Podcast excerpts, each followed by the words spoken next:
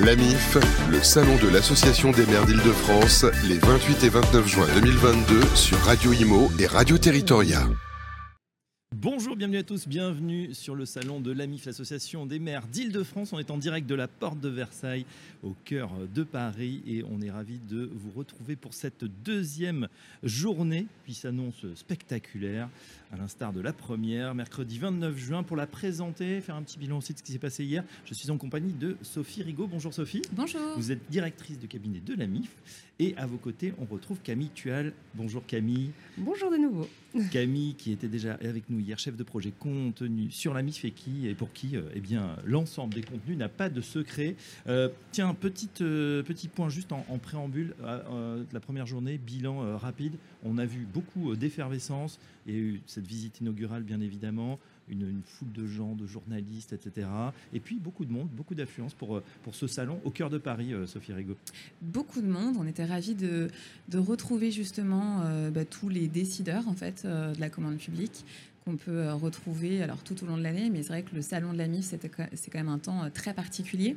Donc euh, donc euh, ravi de retrouver tout le monde Mm. et puis euh, le lieu aussi qui est assez exceptionnel puisque très central. On a enfin trouvé un écrin qui permet à tout le monde de venir très facilement et surtout que bah, la porte de Versailles a maintenant une connotation très collectivité puisqu'il y a d'autres Oui. salons qui s'y déroulent. Donc voilà, on a l'impression d'être d'être chez nous maintenant. Bah oui, c'est bien de, de revenir dans les murs en tout cas, et ça plaît aux élus. Camille, tu as un petit euh, des échos justement de la journée d'hier? Les gens étaient plutôt satisfaits, hein, que ce soit les exposants comme euh, bah, les participants. Oui, tout à fait, euh, des échos et surtout du monde. En fait, euh, hier, toutes les salles étaient remplies, les conférences étaient extrêmement intéressantes, elles le seront aussi aujourd'hui.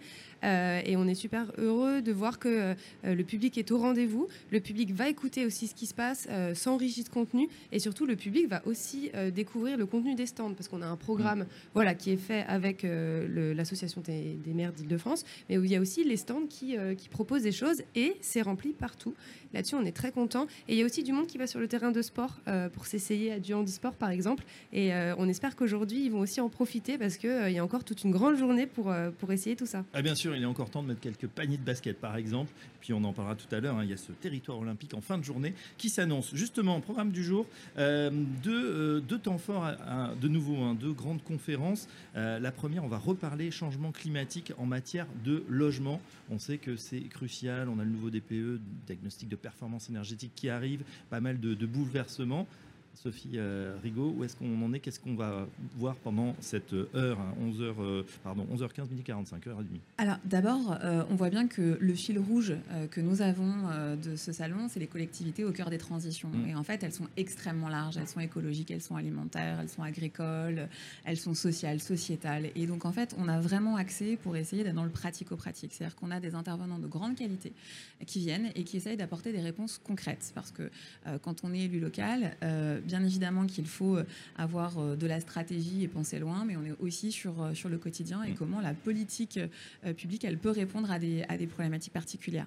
Le logement, c'est extrêmement important parce qu'il y a une question de préservation de la, de la planète, d'économie d'énergie, euh, tout ça à un moment où, euh, on le sait tous, hein, la hausse du prix de l'énergie est quand même très importante.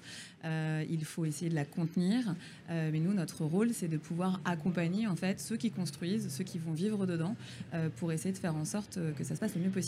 Et voilà, on a beaucoup d'exposants, hein, d'ailleurs, des promoteurs qui sont autour de nous, là, autour du, du plateau, qui se succèdent et qui vont succéder euh, sur, euh, sur Radio Imo, Radio Territoria. Camille, donc du coup, cette conférence, comment s'adapter au changement climatique en matière de logement? Ça sera tout à l'heure à C'est 11h15. ça. Et il y a aussi euh, une exclusivité hein, à la fin de cette conférence parce qu'il y a euh, un, alors c'est un guide Un guide de, de recommandation des bonnes pratiques Ah. en matière de, de politique Tout ce qu'il énergétique. faut faire. et ça c'est une vraie exclue hein, qui sera distribuée donc il faut vraiment Exactement. participer à la Voilà. Ok, donc euh, tous ceux qui, euh, qui assisteront auront leur petit guide, les bonnes pratiques. Exactement, et les puis dans la foulée, on va, on va pouvoir le diffuser. Mais c'est vrai que l'essence du travail de la mise, parce que euh, il y a le contenu euh, de nos exposants, de nos partenaires, et tout le travail en fait que nous accomplissons tout au long de l'année et qui est mis en valeur sur sur la MIF. Et donc, eh ben là, on a un, on a des partenaires qui viennent et tout, tout au long de l'année, on produit des choses. Et Mm. donc le salon, c'est aussi l'occasion de pouvoir les mettre en valeur. Et d'ailleurs, on le fait avec un nouveau format parce parce qu'on a les formats habituels, mais on, on, est, on a de cesse que de se renouveler en fait à chaque salon pour trouver des choses qui, des formats intéressants, parce qu'on voit bien que le faut, faut, que le public soit captif en fait, tout simplement. Mais oui, vous avez beaucoup de concurrence parce qu'aujourd'hui c'est de plus en plus interactif, c'est de plus en plus exactement, ces conférences. Exactement. Et du coup, on est ravis avec Radio Imo et Radio Territorial de s'y associer et de voilà porter la bonne parole. On va parler également économie sociale et solidaire pour une alimentation plus durable, plus euh, locale. Alors on a déjà eu, euh, euh, nous sur ce, sur ce plateau, on a déjà parlé de cette thématique. c'est vrai que c'est un, vrai sujet aujourd'hui hein, qui touche bien sûr les collectivités, les communes, les cantines. comment mieux se nourrir et puis ne pas oublier ceux qui sont sur le bord du chemin, puisqu'on a appris que voilà il y a, a jusqu'à 20% dans certaines communes de personnes qui, ne, qui malheureusement sont dans la précarité alimentaire.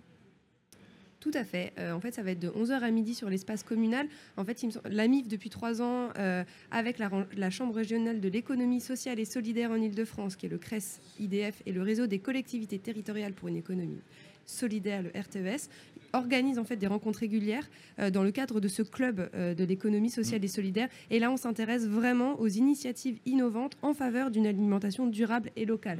Donc, c'est vraiment une exclusivité aussi euh, pour s'interroger sur ces, sur ces grandes questions en fait. de, de, Et là, on est aussi dans la transition finalement. Mm. Parce que, Exactement. Voilà, c'est vraiment dans le cœur du salon, dans le cœur de la thématique de cette année pour l'alimentation durable et locale. Sachant qu'il y a deux façons en fait de travailler sur la question de la restauration, notamment collective. On a d'abord bah, tous les, tous les grands opérateurs de la restauration qui sont d'ailleurs sur, euh, sur ce salon, euh, puisque bah, certaines villes ont, des marchés avec, euh, avec ces opérateurs. Et puis, il y a aussi des villes qui ont des fonctionnements en régie ou qui ont envie de changer la façon de faire. Et donc, l'objectif, c'est de se dire qu'à un moment où le prix, pareil, hein, des denrées augmente très fortement, comment on fait pour se nourrir mieux, se nourrir plus local? Et ce qui fait aussi qu'il va falloir faire preuve de pédagogie et être vraiment à l'écoute de tout ça parce qu'on ne peut pas manger des tomates toute l'année. Donc comment on va réussir euh, à voilà, faire changer les mentalités euh, pour, pour manger mieux, plus local, plus de saison aussi et, euh, et comment on maîtrise les coûts? Et l'apprendre aussi aux, enfants, notamment dans, les cantines. Avec, à quoi ressemble une courgette, par exemple? Pourquoi pas Pourquoi pas, justement. Et puis, on a parlé aussi recyclage, réutilisation, réemploi, avec bah voilà, ces, ces, déchets aussi alimentaires qu'on peut recycler. On peut même en faire du, biogaz, euh, c'est de la méthanisation et euh, c'est à retrouver évidemment euh, sur nos antennes. Des acteurs sont présents. Je crois que même les. on a un déjeuner des mers, tiens, on reste dans l'alimentation. Et effectivement, s'il y a des déchets, ils vont être recyclés. Exactement. C'est un partenariat et d'ailleurs, il y a une obligation à des biodéchets en fait pour les collectivités. Donc un certain nombre de, communes en ligne de France sont déjà en fait engagées dans ce système-là. Donc c'est comment on arrive à, en fait faire, faire du vertueux avec quelque chose qui, à la base, le meilleur déchet est quand même celui qu'on ne produit pas. Donc, euh, comment on arrive à enclencher un cycle vertueux euh, mm. avec, euh, avec des déchets et puis la lutte contre le gaspillage, bien évidemment. Voilà. Ça, et nous, en tant qu'organisateurs, de toute façon, il est très important pour nous de toujours développer le RSE en fait.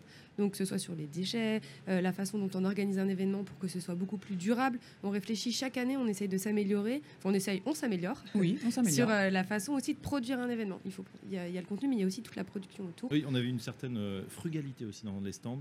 Bon, c'est vrai que c'était souvent des débauches de moyens. Aujourd'hui, c'est voilà, c'est plus contenu, c'est mieux et c'est souvent réutilisé. On essaye de faire attention, voilà. On continue dans les transitions avec la transition énergétique. Ça sera cet après-midi. Comment développer les énergies propres dans nos territoires? Vaste sujet. Du coup, hein, on est obligé, évidemment, en 2022, de parler de la question énergétique qui est au centre de toutes les attentions. Tout à fait. Euh, oui, alors c'est vraiment une matinée qui est autour de tout ce qui est transition écologique, énergétique. Ce matin, mm. on a vraiment voulu euh, euh, voilà, avoir ce, gros temps fort autour de plusieurs types de conférences. Donc, on accueille par exemple Jérémy Almosny, qui est quand même directeur régional Île-de-France de, de l'ADEME. on aura Arnaud Brunel, qui est directeur général du syndicat intercommunal de la périphérie de Paris pour les énergies et les réseaux de communication. Voilà, exactement. Jean-Paul Jandon, parce que c'est important d'avoir des élus, il est maire de Cergy, et Jean-Baptiste Lebrun, qui est directeur du Clair. Voilà, c'est des intervenants quand même de haut mm. niveau euh, qui sont là pour parler euh, de l'énergie, euh, comment on peut avoir des énergies propres dans nos territoires? Je pense que c'est un des grands chantiers